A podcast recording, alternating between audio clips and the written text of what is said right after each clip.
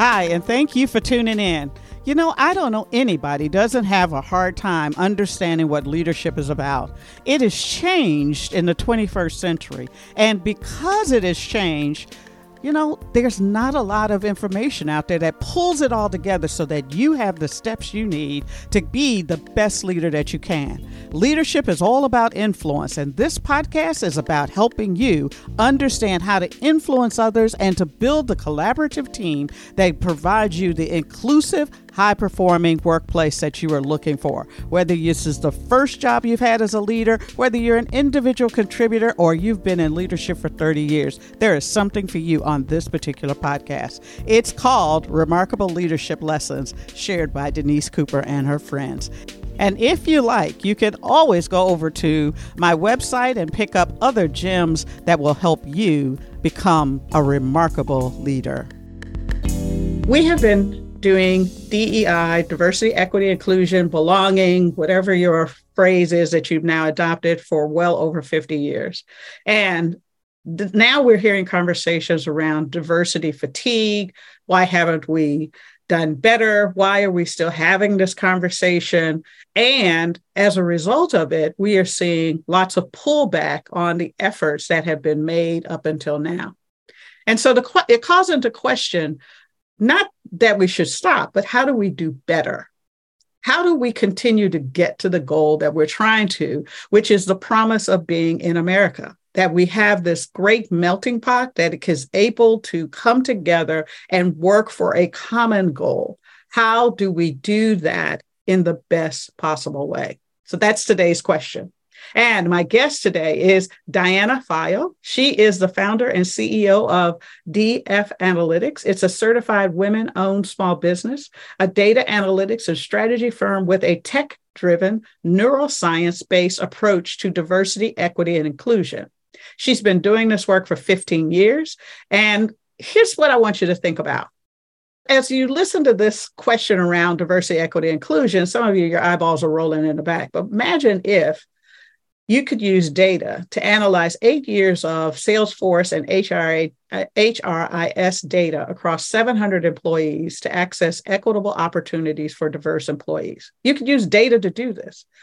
Or, this is my favorite, you overhaul your business strategy across the 400 employees that you have and expose and grapple with effects of systemic bias. And I'm not talking about just systemic bias in terms of whether you have people who are um, part of the majority or the typically minority organization, but also systemic biases and how you think about your customers, how you think about the way you approach your customers, how the way you think about how you run your business, how you measure what success looks like in terms of delighting your customers on the limited ways in which you, from your own systemic bias, because we all have systemic biases that limit the way we ask questions and the way that we answer those questions and the way that we get people to wrap their heads around the solutions for those questions.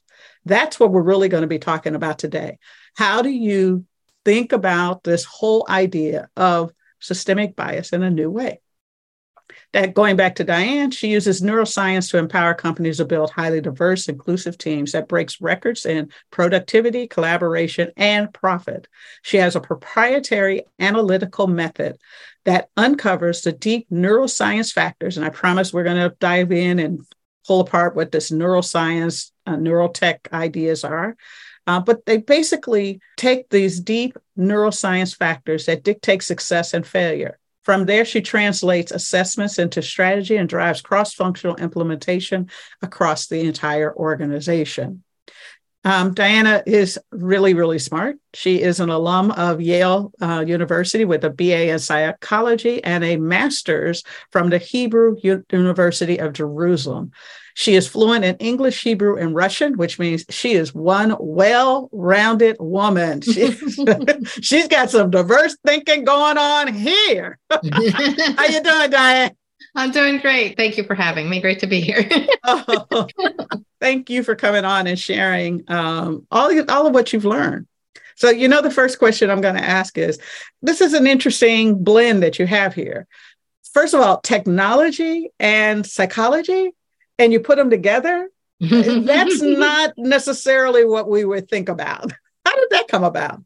Um, it's a great question. So um, I actually started in a different field um, when I first began to think about a career. I thought I'd be a writer. Uh, I studied literature, and what I learned that I loved about literature was um, the access it gave me to the universality of the human experience and to feeling understood uh, as a human. But I also loved seeing uh, data that allowed me to um, access that universality with like measurable numbers.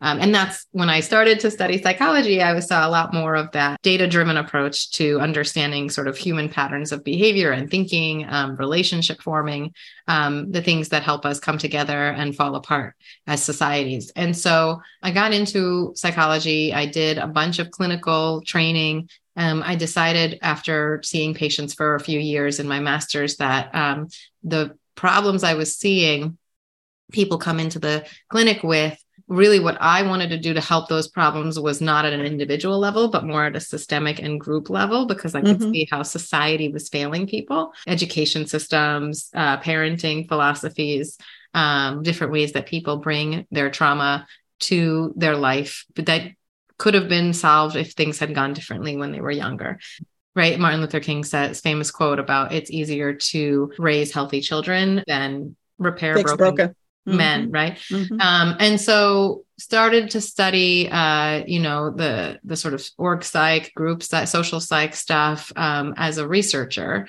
and I really fell in love with research. I ended up um, when I did my master's, uh, moving to the Middle East living in Israel. I also like traveled all over um, uh, the Middle East in general. And I did a whole bunch of research for my um, graduate work around uh, conflict resolution, the factors that lead people to either perpetuate intractable conflicts or resolve them or, or at least inspire their resolution through their support of compromises um, and ability to empathize with the other side so i built a whole bunch of proprietary assessments to conduct that research i got really excited about those assessments and i ended up bringing that to the corporate world. I always wanted to do um, some kind of work around assessments of human behavior and human behavior change. When i moved back to the us and started my consulting practice I really focused for many years on behavior change in large organizations. I worked at verizon i worked at nasdaq um, doing kind of m&a work business transformation work um, and bringing the analytics side of things um, of my my mindset was always well how do we know this is happening in enough places to mm-hmm. warrant mm-hmm. a response by the business because you know the squeaky wheel gets the grease and so just because somebody's complaining about something doesn't mean it's a frequent enough phenomenon but also what are the things that are not getting complained about because they're happening to um, segments of the organization that are not represented in the leadership and how do we address those issues as well so 2020 happened naturally uh, and uh, that was the year that i began doing DEI uh, as kind of the main focus of my business. And the way that happened is a colleague of mine came and said, Hey, you know, I hear you're a data scientist and I need someone to run um, the data workstream of a DEI transformation by helping us with an assessment. And I said, absolutely. This is like the marriage of all of my interests around, um, you know, the conflict resolution, the DEI stuff that I was interested in, but not doing like as an explicit goal of, of what I was doing, um, but also all the data and the assessment work that I had been passionate about for years. So, really saw that as an opportunity to amplify uh, the voices of marginalized and underrepresented groups through data um, by quantifying and expressing and making explicit what their needs and gaps were. Did that assessment. It was great. We ended up using it to overhaul recruiting policy for a, a small organization or uncovering some um, hidden biases among managers that were preventing them from um, recruiting a, a, more diverse workforce and then retaining that population. And then we did um, like something like 43, 44 more of those assessments and transformations in three years because just one thing led to another. And that became something we offered to a lot more different companies. I've really spent the last 15 years kind of bringing my assessment research uh, work to the DEI space, to the corporate space, to the best of my ability, because I think it's lacking a lot of that rigor. And I think metrics and analytics are the space in DEI that's most uh, most frequently under underestimated, undervalued, and misunderstood. And you ask about tech, really to make things sustainable from a DEI perspective, from any change perspective in an organization, um, it can't be relying on manual processes. And I think organizations often do have their data living in spreadsheets. It's siloed, it's not integrated. Maybe they're only using it here and there rather than having it woven in as an automated part of their process of any data initiative that they are uh, running. And so, um, or sorry, of any DEI initiative. So bringing technology helps us scale and create mm-hmm. the sustainability of those solutions. Organizations are already gathering data, as you mm-hmm. mentioned in that example. You know, there's Salesforce data all over the place. There's marketing data. There's HR data. Um, but what they don't do is they don't often marry that data and look at it to solve the business problems that they need to be solving um, in a strategic way. Often, you know, we talk about big data. Organizations are overwhelmed with data and they don't necessarily use it um, in the most efficient way. So for me, it's always a really fun problem to come in and say, what can we do with the data you've got, and what can we assess, and what can we um, make change? What can we do to make change and do things differently? Um, and then what additional data, you know, do we need to gather? Yeah. Uh, you know, so I think that was, thank you very much for that answer. That was really kind of a fun way in which um, I think about it because you mentioned that one of the ways that you got here was kind of twisting curves and hunting and and sure. all of that. And I I want people to recognize that you had a journey to get to where you found what you were passionate about. It wasn't a straight line. And it was time testing and going through to figure out, oh, I like this and I like this and I like this. And at some point, the magic light came on and said, oh my God, this is what I really, really did. Yeah. This is what well, I and love. I failed along the way, like a lot of times.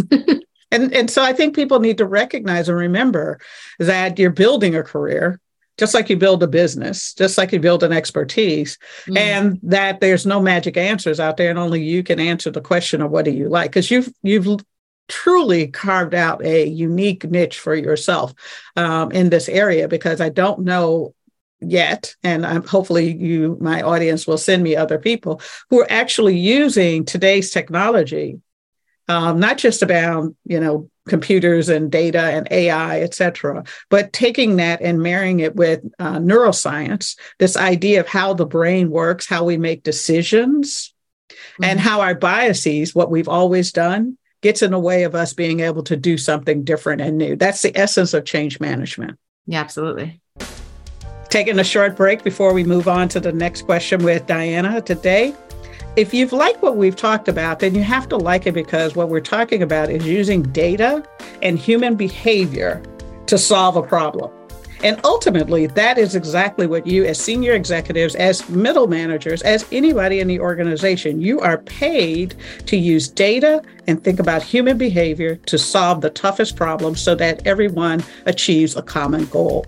And I want to offer to you that right now, I am allowing anybody who wants to to get data on human behavior through the Insight Assessment Tool, which is located on my website. There will be a link here that you will be able to click on and learn more about it. But in short, what it does is it gives you the kind of data that you need to understand where your biases are, what your passion is, what work you really like to do, and what does a good decision look like to you. But more importantly, how to understand how other people think answer the question of is this a decision that they're more likely or less likely to say yes to? Is their behavior really a problem, or is it that they have not learned how to work within the confines of, of the organization that you have in place? And is this person a good hire that will fit in your culture? And so, too often, what we do is we hire people based on their expertise, which is great. But if they don't fit in the team, if they are, if you're not hiring up in regards to your culture, are you doing yourself and your organization a disservice? If you want more information, click the link below, and I hope to get a chance to talk to you about it. Now, I started this conversation with, you know, we're suffering diversity fatigue. We've been doing this a very long time. And everybody, regardless of whether you're an executive to an employee to somebody who's graduating, we've been hearing about how, you know, it's about diversity hiring and how come we haven't met it and there's issues and all of the things that the news loves to jump on when it fails.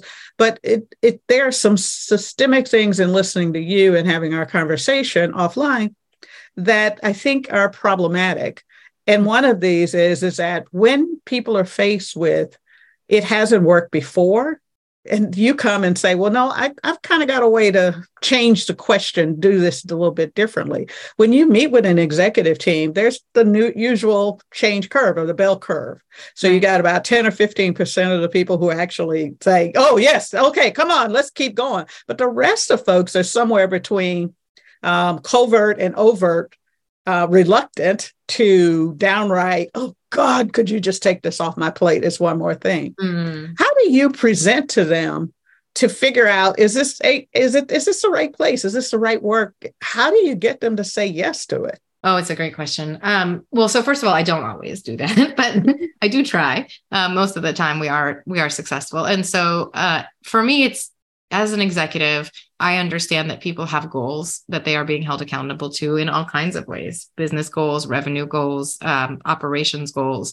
Um, and I want people to understand the DEI is supposed to be, if done right, in service of those goals. So for me, I want to understand their goals in their function and in their role and how DEI can serve those goals um, so that we're asking the right questions so that it's not seen as an add-on or something that conflicts with their existing goals because it shouldn't be conflicting with their goals. It should be aligned with the business strategy. It should be an enabler of that strategy. Um, it should help you become more competitive. It should help you get more market penetration. It should help you have higher client and customer retention and broader market reach. All of those things um, are outgrowths of having a more diverse inclusive and equitable uh, place of work. So um, really getting them to open up about their goals, but also opening up about their misgivings because DEI has had a bad rap. Um, mm-hmm. It's had, uh, six, uh, you know, a mixture of successes and failures, but we're here 50 years later because the majority of it has been failures, right? And the majority of DEI trainings, you know, are focused on unconscious bias in ways that are not necessarily neuroscience driven, in ways that increase blame and shame and do not um, give necessarily an outcome that is actionable on how to mitigate those biases. It's kind of just like uh, the pink elephant effect, right? Mm-hmm. The, don't don't think about pink elephants. Okay, mm-hmm. don't be mm-hmm. biased, right? What are you going to do? You're going to think about pink elephants, right? You just it's it actually increases bias to mm-hmm. do nothing but raise awareness of those biases. And so you know, there's lots of studies and research out there showing that unconscious bias trainings traditionally were not successful for those reasons. So I like to come and open up the conversation and say, hey, I understand that you must come with all kinds of different misgivings to this, you know, experience. If you don't, great. If if you do, let's talk about it because I know I came with some um, when I started in this profession, and um, I'm sure we all do as well. So let's make sure we're on the same page and let's see how it can serve your strategy and your goals to do DEI right keeping in mind that that strategy um, and those goals and the metrics that serve those goals are going to be different from every, for every organization. There's no boilerplate solution based on where those organizations are located and what they've tried and what their industry looks like and what they're capable of achieving from not just a representation perspective, but the whole holistic, you know, the DEI approach. And and so, what are some of the kinds of objections that you might hear other than, "Hey, we've been trying this for a long time"? Oh, there's so many. Um, people are afraid of uh, DEI impacting quality of hire. So, for mm-hmm. example, mm-hmm. you know, if I have quotas to meet around um, diverse representation in my hiring, wouldn't that mean that I won't be hiring the most qualified candidate? So that is a bias right there. Because mm-hmm. if we unpack that, we're saying that just because somebody doesn't look like me means they're not going to be qualified to do the role. Um, but also, it's a misreading of how hiring in the right way it should be approached. From a DEI perspective, we're never going to lower our standards of the qualifications for the job. Um, we're just going to broaden the net. And potentially, what it ends up leading to is hiring people who came to those same qualifications from a non traditional path because they had to break through certain barriers or because they weren't afforded certain privileges. Um, and that actually increases, you know, innovation and unique perspectives. Um, but it does require questioning the assumptions that you have of what is required for an, for the right hire to be qualified. Mm-hmm. You know, mm-hmm. credentials, for example, are not mm-hmm. necessarily correlated with success in a role.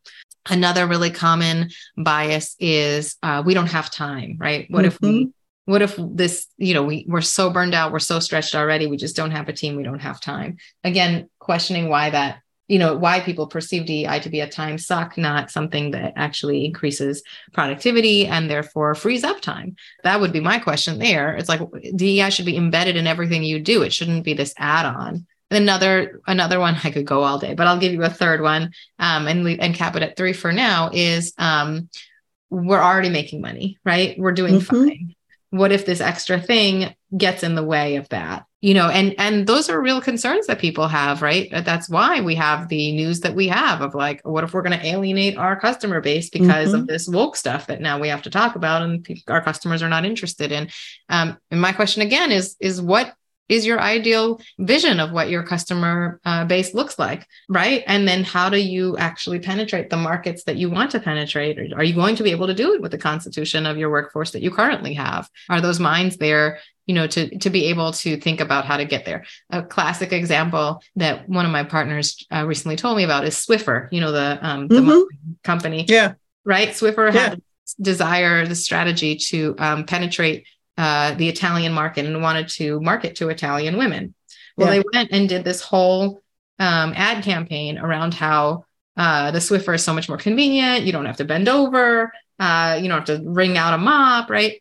Um, it's quicker, it's more efficient, etc. And it flopped. It was a giant failure. And part of the reason is uh, coming from a European background myself, I can tell you this is true, is in Italy, the sort of traditional way that people look at cleaning, like they actually wanted to get close down to the to the yeah. and like see you know see the little nooks and crannies getting clean they wanted like it felt like a um how do you say like a cheapening of it like what but mm-hmm. i i don't want to do it fast like i want to do it thoroughly right i want to get down there on my knees and and it's like a point of pride for how clean mm-hmm. you know my house is i should be able to eat off that floor and all this like american stuff where you just you know i've i've had that in my own family where my you know the swiffer is looked at as this you know just swishing around from place to place in circles. But i bet you that nobody at swiffer had employed a group of italian women to help them design that strategy. Right. Um, right? Or we even maybe they talked to one but it's not the same as having the employees there mm-hmm. um, day in day out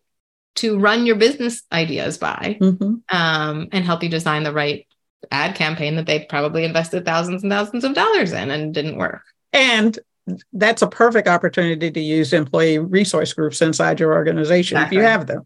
If it's not Italian women trying to go to Italy, which is a, you know, we think Italian women in the US is, oh, they should be able to help us in the, you know, in Italy. Wrong.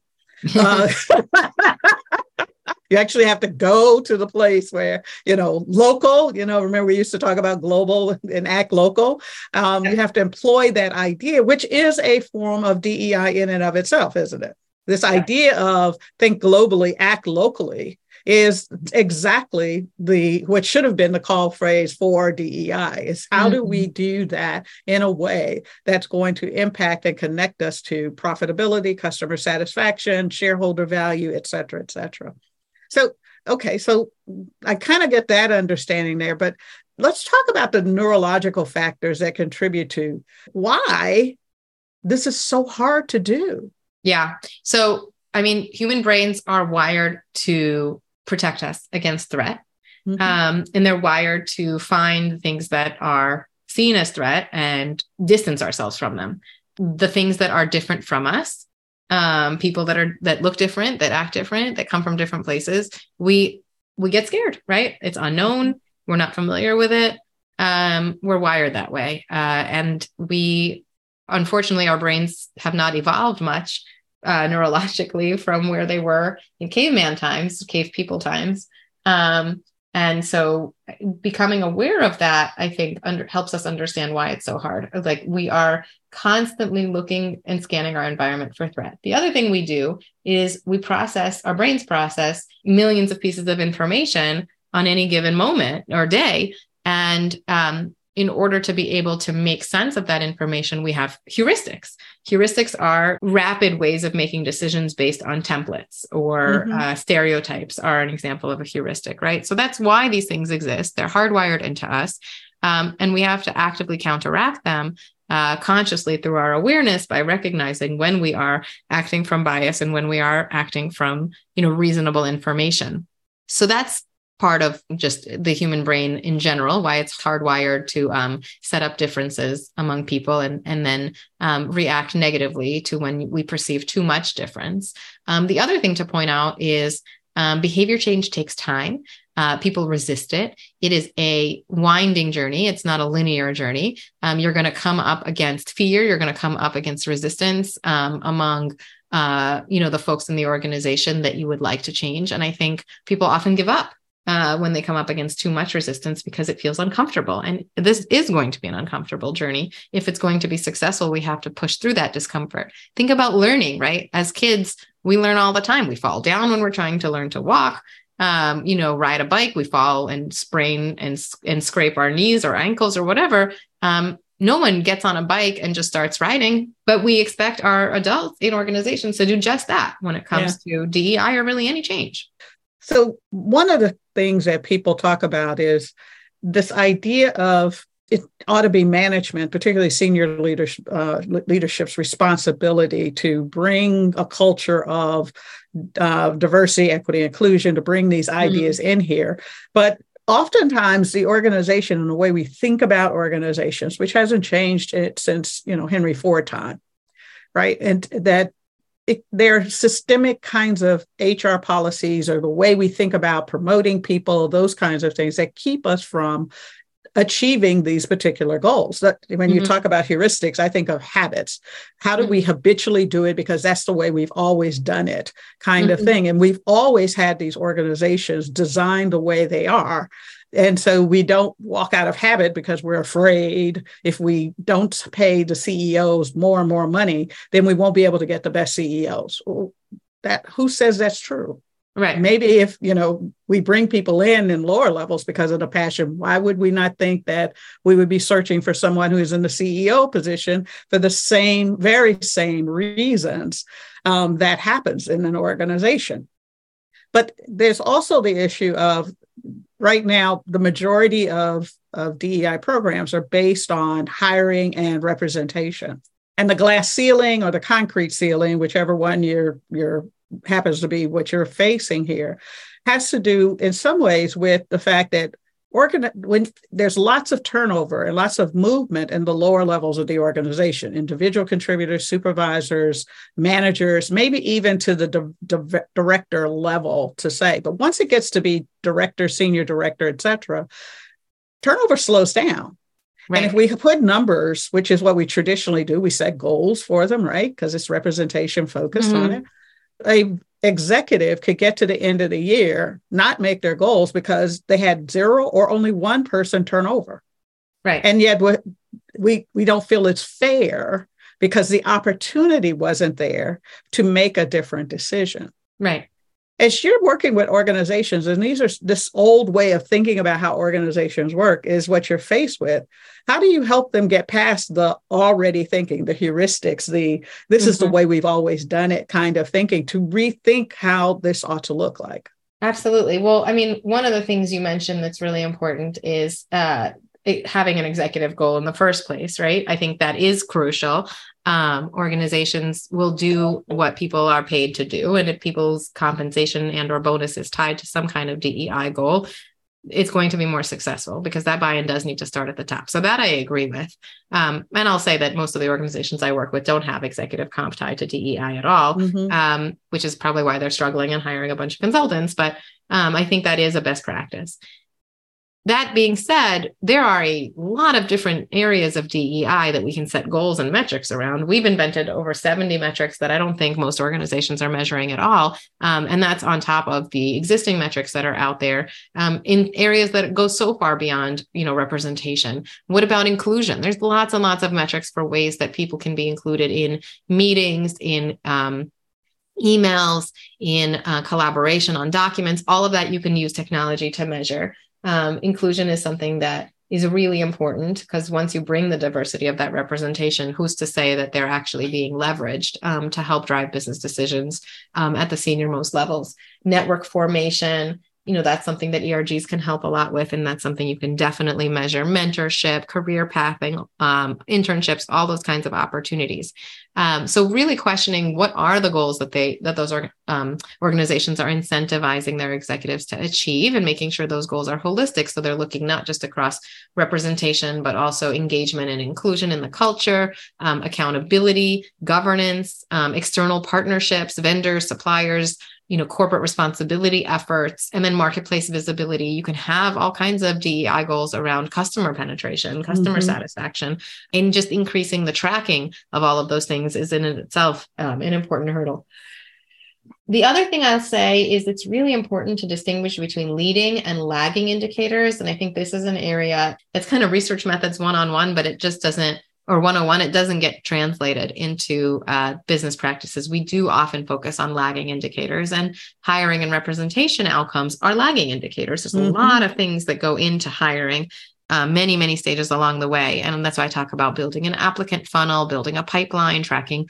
what leaks you have in the pipeline. Are people leaking out before their resume ever hits a recruiter's desk? You know, because the system that screens resumes, the technology is weeding them out based on um, faulty AI or faulty mm-hmm. um, algorithms. Mm-hmm. Um, or are they making it past the recruiter's desk, but then um, not making it past the interview stage? Mm-hmm. You know, mm-hmm. what kind of um, work can we do around interviewing um, in a more diverse or inclusive way so that people can um, not be leaking out at that stage either um, and that goes for every other part of the the sort of sustainable dei framework that we need to be looking at the leading indicators um, as much as uh, if not more than the lagging ones um, and really tying it to those business goals I, I can't tell you how much this has meant to me to have you on the um, the show today because you open it up in so many different ways. And I think one of the takeaways that I'm going to have from this is it really depends on that first question that you ask. Mm. If you don't ask the first question right, why are we doing this? What does success look like? Yeah then you will come up with answers that may not be relevant for you. You can't do this because everybody else is doing it. You, as a company, have to really look at what your business strategy is. And the question for DEI should be the same question that you have if you're adding a new product line. Right. What value does this bring to it? Why should we even go down this? And if we do it, how would we know it works for us?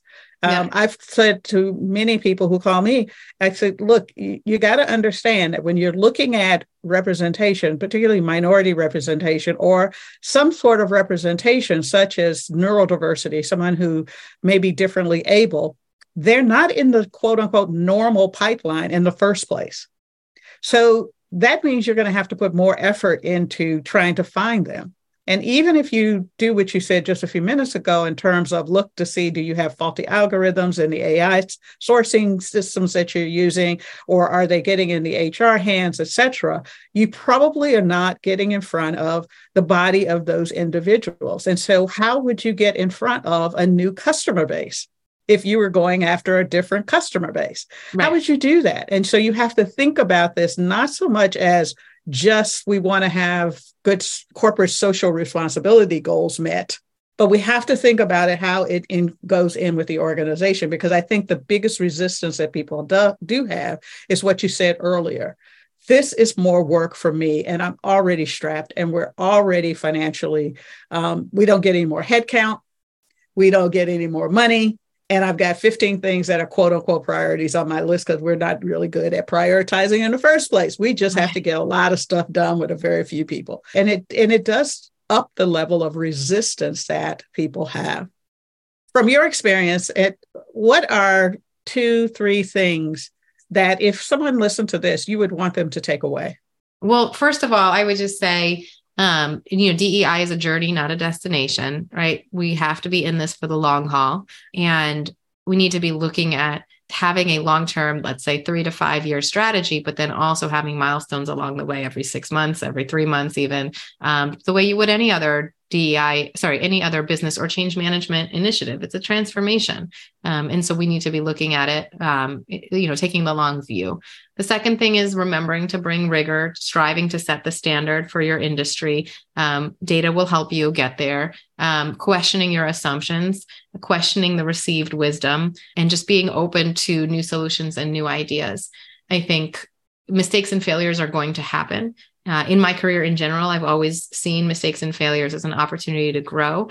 If I take the opportunity to learn from that mistake, I have a chance at not repeating it next time. But if I'm afraid of it or I just end up beating myself up about it, most of the time I end up repeating it instead. Yeah. Absolutely. Absolutely. How can people get a hold of you? Uh, so please find me on LinkedIn. I know Denise will share the link. I'd be happy to message with anybody on there. Um, and I would love for you to email me or check out my website, which is www.dfanalytics.co.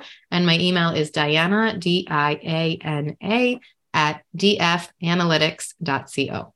And this idea this that we're talking about creating a America that truly is a melting pot where we get the best and brightest effort out of everybody is one that is still a dream, but it is an achievable dream, especially if you use data, you understand human behavior, and you think of it as a long game. And with that, please remember, like, share, and it would mean the world to me if you would leave a comment, particularly if you have a question or you like something very much about this particular podcast. I read every one of your comments and I respond to those who want me to do so. And with that, we drop every Thursday. Please remember to be right here. Subscribe, and I'll see you next week. Bye bye. Thanks, Denise. Well, as I said before, this is a wrap. Hey, thank you so much for following me. And if you really, really want to make things better and help me get the word out, please go like this wherever you're listening to your podcast. Follow me on LinkedIn, Instagram, and Twitter. All of that's in the show notes. And for doing that, go to my website and click on the uh, network, and you'll be able to get some free gifts that will help you figure out how to be the best leader that you can be as I always say, if you like it, share it. If you don't like it, share it because I guarantee it will definitely help you become the most remarkable leader you can be.